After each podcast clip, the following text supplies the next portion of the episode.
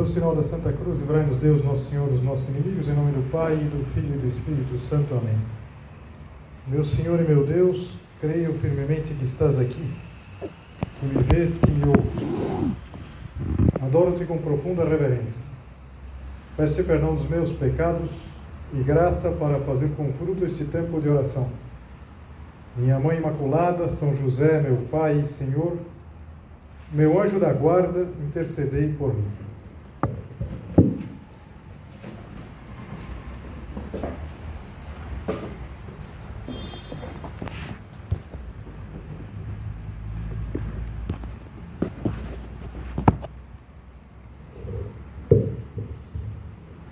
Certa vez, Jesus Cristo disse umas palavras que podem assustar.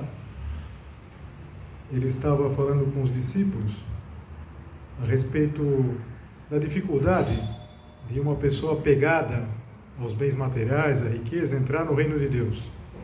E dizia assim: é mais fácil passar um camelo pelo fundo de uma agulha do que um rico entrar no reino de Deus. Sobre isso já se estudou bastante. Uns diziam que, na verdade, camelo seria um tipo de corda que impossível passar pela, pelo buraco da agulha. Outros diziam não, que se tratava, tratava de um camelo mesmo, mas que o, o fundo da agulha, a agulha seria uma porta muito estreita, que não passa esse animal. E me parece que a melhor forma de nós entendermos é lembrarmos que nosso Senhor Jesus Cristo, como oriental, gostava dessas comparações bastante hiperbólicas, bastante exageradas, para que a gente pudesse entender com toda a profundidade a mensagem. E a mensagem é exatamente essa: é que é muito difícil, é mais fácil passar um camelo pelo fundo de uma agulha do que um rico entrar no reino de Deus. E naquela ocasião, se conta que os discípulos ficaram entre admirados e tristes, porque se essa é a condição, praticamente ninguém pode se considerar é, capaz de entrar no reino de Deus. Mas Jesus Cristo disse assim: aos homens é impossível, mas a Deus não, pois a Deus tudo é possível. E eu fiz essa introdução porque no Evangelho, no próximo domingo, próximo domingo é o 31 domingo do tempo comum. São Lucas vai nos apresentar uma ocasião em que o camelo passou pelo fundo da agulha.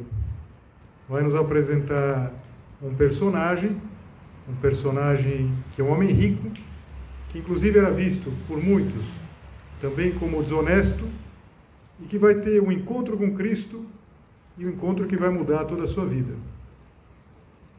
Isso acontece nas portas da cidade de Jericó. Na verdade, Jesus, às portas da cidade, ele curou um cego. E é um grande entusiasmo, um grande entusiasmo, porque Jesus já era famoso e agora ele entrava logo depois de ter realizado aquele prodígio, aquele milagre. E, e o Evangelho, concretamente o capítulo 19 de São Lucas, começa assim: Jesus tinha entrado em Jericó e estava atravessando a cidade. Interessante isso de atravessar a cidade. O, o Papa Francisco, há uns anos atrás, ele se referindo a essa forma como Jesus Cristo entrou em Jericó, ele usava essa expressão atravessar. Ou seja, Jesus Cristo, ele não se limita a pregar ou cumprimentar umas pessoas como alguém famoso que vai passando. Não, Jesus, ele vai se aproximando da vida de cada um. Vai se aproximando desse caminho da vida. Todos nós percebemos a nossa vida como um caminho. Um caminho. E Deus, nosso Senhor, quis é, passar por esses mesmos caminhos, quis viver essas mesmas situações. Então, Nosso Senhor ia atravessando. Então, vamos fazer como outras vezes a nossa meditação, imaginando essa cena, imaginando essa chegada, essa festa, a chegada de Jesus Cristo e, e Jesus Cristo vai atravessando. vai atravessando a nossa cidade, vai atravessando a nossa vida. Mas dou um passo para trás e lembro aquela frase que no início nos assustou um pouquinho. É mais fácil passar um camelo pelo fundo de uma agulha. Será que é uma impossibilidade? A gente sabe que não. Para Deus, não. Para Deus tudo é possível. E de fato, ao longo dos séculos, muitos cristãos nascidos em famílias ricas atingiram a santidade, por exemplo. Basta a gente pensar que São Francisco vinha de uma família muito rica. São Carlos Borromeu, que foi bispo em Milão, uma família muito rica e, e bem recentemente, todos vocês é, é, ouviram falar dele, ou imagino que ouviram falar dele, o bem-aventurado Carlo Acutis, uma família muito rica, uma família rica da Itália. Ou seja, tudo é possível para Deus. Por quê? Porque Jesus Cristo, ele quer percorrer o nosso caminho. Ele quer entrar na nossa vida. Em geral, quando a gente conhece o Opus Dei, isso encanta. Perceber que Jesus Cristo quer estar nas nossas coisas, não em situações extremas, não como um personagem, mas em quer se encontrar conosco nos nossos caminhos. Então lá está Jesus Cristo, cercado de uma multidão, entrando em Jericó, aquele cego, que nós sabemos até o nome, se chama Bartimeu, estaria no meio da multidão e todos olhando para o cego e se admirando que aquele que era cego agora enxergava. Mas no, no versículo seguinte, que nós vamos ouvir na Santa Missa na próxima, no próximo domingo, é, aparece o personagem que é o rico que vai passar pelo fundo da agulha. Esse rico que vai nos mostrar como nós, independente de nós termos mais ou menos dinheiro na conta, como nós podemos, de fato, conseguir o quê? Conseguir o reino de Deus. Havia ali um homem chamado Zaqueu, que era chefe dos cobradores de impostos e muito rico. Os cobradores de impostos cobravam impostos dos judeus e repassavam para os romanos. Zaqueu procurava ver quem era Jesus, mas não conseguia por causa da multidão pois era muito baixo. Então ele correu à frente e subiu uma árvore para ver Jesus que devia passar por ali. Quando Jesus chegou olhar, chegou ao lugar, olhou para cima e disse: Zaqueu, desce depressa. Hoje eu devo ficar na tua casa. Ele desceu depressa e recebeu Jesus com alegria. Que alegria, na verdade, essa nota que a gente pode imaginar desde o primeiro primeiro versículo do Evangelho, uma alegria, Jesus Cristo entrando, a alegria de todos aqueles habitantes de Jericó com a chegada do Rabi, desse Rabi famoso, a alegria pela cura do Bartimeu, mas a alegria maior estava por vir, seria a alegria de que o camelo ia passar pelo buraco da agulha, que esse homem ainda não se converteu, ainda não mudou propriamente de vida, mas vai ter uma mudança, e precisamente no encontro com Cristo. Jesus vem até nós, vem no nosso cotidiano, no nosso ordinário. Talvez enquanto eu vou falando, algum de vocês se recorda que entre os apóstolos de Jesus havia um que era cobrador de impostos, havia um que era publicano, que é o apóstolo Mateus. Mateus foi chamado por Jesus quando estava à mesa, a mesa lá da, dos tributos, uma cena bonita que quem gosta de pintura é, talvez se recorde de um quadro belíssimo do Caravaggio, que é exatamente a chamada, é, a chamada de Mateus, um quadro que está numa igreja de, de Roma, na igreja nacional dos franceses, San Luigi dei Francesi. Mas o fato é que havia uma grande alegria naquela, naquela cena.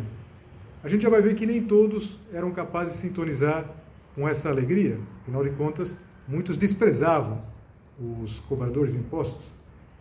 Mas o que nos interessa é o encontro de Zaqueu e Jesus. Zaqueu era um homem que era rico, era colaborador dos ocupantes romanos, era visto como explorador, que exatamente por isso tinha uma má reputação, e com certeza os judeus, aqueles mais observantes, vamos pensar nos fariseus, não queriam que ele se aproximasse de Jesus. mas é precisamente quando ele se aproxima de Jesus que ele muda a vida. Isso pode acontecer com cada um de nós. Nós podemos também mudar, nós podemos ter uma transformação. Seja a nossa questão, a questão do apegamento ao dinheiro, seja uma outra carência, nós sempre podemos enfrentar as dificuldades, encontrar Jesus e nos convertermos. E naquela ocasião, o Papa Francisco era a, a Jornada Mundial da Juventude de Cracóvia, ele identificava três obstáculos que o Zaqueu teve que vencer. Quais são os três obstáculos que nós precisamos vencer para uma conversão? Para Deus é possível, tudo é possível.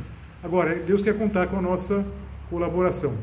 E os três obstáculos que o Zaqueu teve que enfrentar, de certa maneira já estão no texto. O primeiro vem explicitamente indicado, que é a baixa estatura. O Zaqueu era baixo. E como ele era baixo, como ele era pequeno, ele não podia ver Jesus. Que é baixo, sabe que é assim? Uma multidão, a gente não vê nada. E, e o que, que ele pode fazer?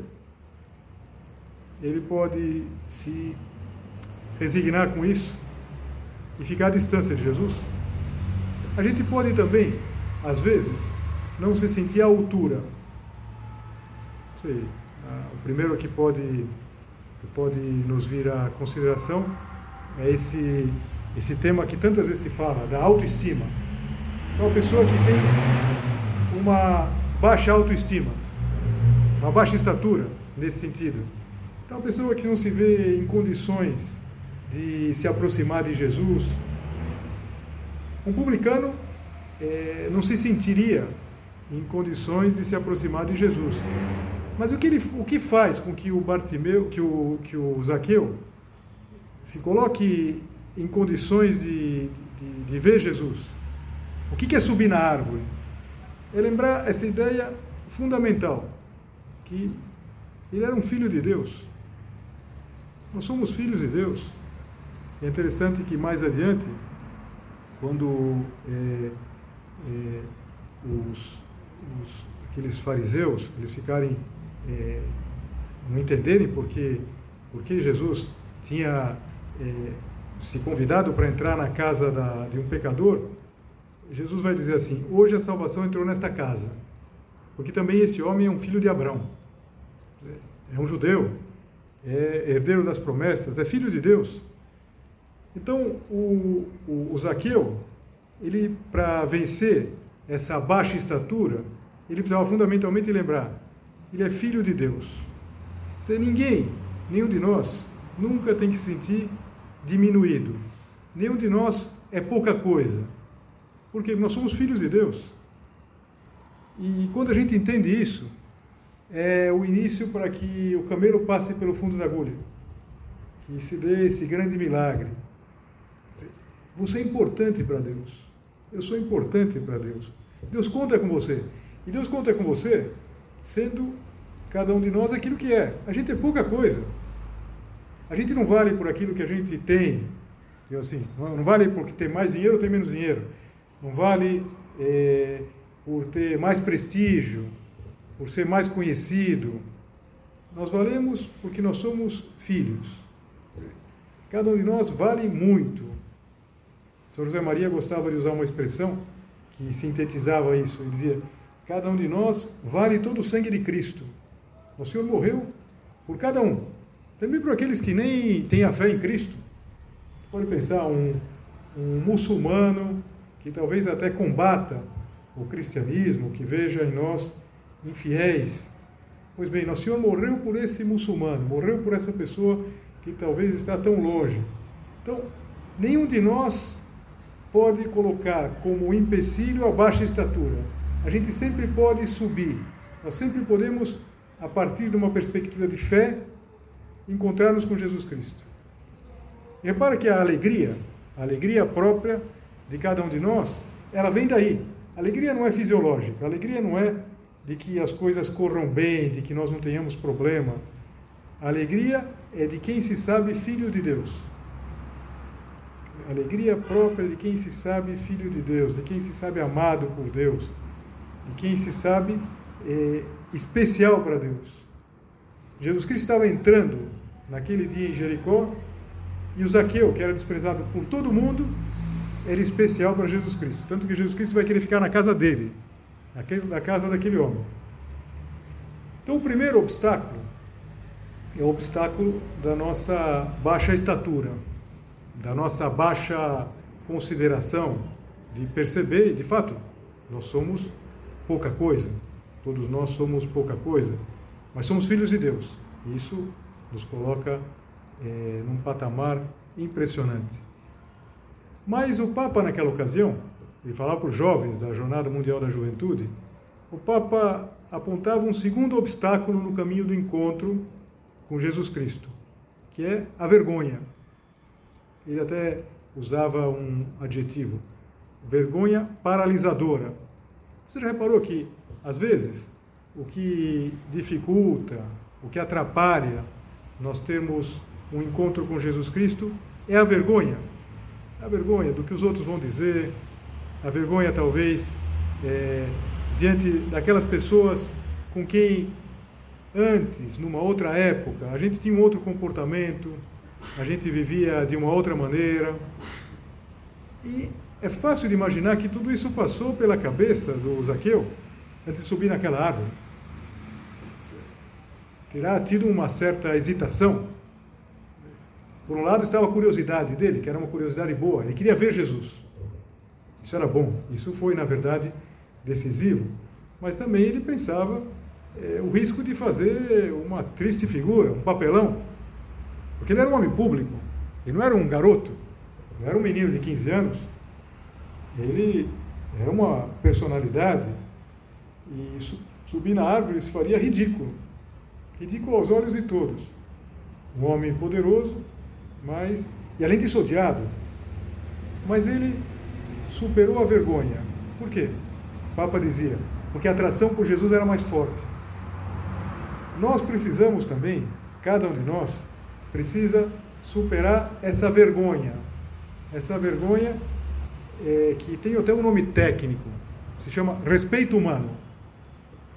O respeito humano aqui que me refiro não é respeitarmos uns aos outros, respeitar as outras pessoas como seres humanos. Não. O respeito humano aqui é uma consideração equivocada do que os outros vão pensar se eu me comportar bem aqui, o que vão pensar? Se eu, por exemplo, é, for honesto, numa situação que todo mundo está sendo desonesto, eu não vou fazer um papel de bobo? Se as pessoas souberem, por exemplo, que eu rezo, será que eu não vou fazer um papel ridículo? A minha fé não vai, não vai fazer com que eu, eu não sei, pareça aos demais como um, um um tolo. E às vezes é, é uma tentação forte. O Zaqueu vence essa tentação. E nós precisamos vencer também. Então, a primeira, o primeiro obstáculo que ele tinha é a baixa estatura. Depois, a vergonha paralisadora. Mas ele tinha um outro obstáculo. Se você reparar bem, os dois primeiros eram nele. A baixa estatura era dele a, a vergonha era uma coisa sua. Mas o terceiro obstáculo que ele tinha que enfrentar não era propriamente dentro dele, mas ao redor dele. É aquela multidão. É aquela multidão que talvez tenha até bloqueado ele, tenha criticado, tenha, quando ele tentava subir na árvore, alguns têm olhado para ele de uma maneira bastante, bastante pouco amistosa e, e mais ainda quando Jesus queria entrar na casa dele, na casa de um pecador. É o que a gente lê no, no texto de São Lucas. Quando Jesus Cristo diz ao Zaqueu que ia se hospedar na casa dele, diz assim: Ao ver isso, todos começaram a murmurar, dizendo: Ele foi hospedar-se na casa de um, pe... de um pecador. Zaqueu ficou de pé e disse ao Senhor: Senhor, eu dou a metade dos meus bens aos pobres, e se defraudei alguém, vou devolver quatro vezes mais. Interessante essa, essa atitude do Zaqueu. você percebe que Jesus Cristo não pediu isso para ele. Não é que o Zaqueu é, tenha feito alguma coisa que, que Jesus Cristo tivesse pedido. Não, não pediu. Falou, Zaqueu, você precisa mudar de vida, você precisa ser menos, menos avarento, você precisa acertar as contas com as pessoas que você defraudou. Como que eles defraudavam os publicanos? É muito simples. Os romanos, eles tinham as diferentes as diferentes províncias e eles arrecadavam imposto. Eles não se preocupavam muito como era arrecadado. Eles faziam um recenseamento, não sei se você lembra, Jesus Cristo, ele nasce exatamente num contexto de um recenseamento, tanto que ele não nasce em Nazaré, onde vivia Nossa Senhora e São José, mas eles se deslocam até Belém. Por quê? Porque naquele recenseamento cada pessoa tinha que ir de onde procedia a sua família. Então eles faziam um recenseamento dentro de uma, uma lógica eh, tipicamente da, da, das tribos lá, das doze tribos, e, e então eh, cobravam em função do número de pessoas. Os cobradores de impostos publicanos, o que, que faziam? Eles cobravam mais. E o a mais que eles cobravam era deles. Essa era a margem de lucro que eles tinham. É assim que eles viviam, e às vezes, a gente pode dizer, viviam muito bem, chegavam a ser pessoas muito ricas, como era o Zaqueu. Então, o Zaqueu, ele começa por tomar uma providência de generosidade. Eu dou metade dos meus bens aos pobres. Ele era muito rico, ou seja, da metade, era muito, da metade de uma grande fortuna. E depois, quase como se fosse um, um, um, um desafio, se defraudei alguém, vou devolver quatro vezes mais. Eu gosto de ver nesse se defraudei alguém uma, um princípio de, de retidão, ou seja, era um homem reto. Não é que todos os publicanos necessariamente fossem desonestos, abusavam. Dá a impressão que não. Se defraudei alguém, talvez não tivesse defraudado ninguém. Não lembro se defraudei alguém. Se defraudei alguém, vou devolver quatro vezes mais. O, o Zaqueu, ele não tem vergonha de ser de baixa estatura. Ele não tem vergonha também do que vão pensar ele subir na árvore. E ele também não para quando o ambiente é claramente hostil a ele. Ele não para.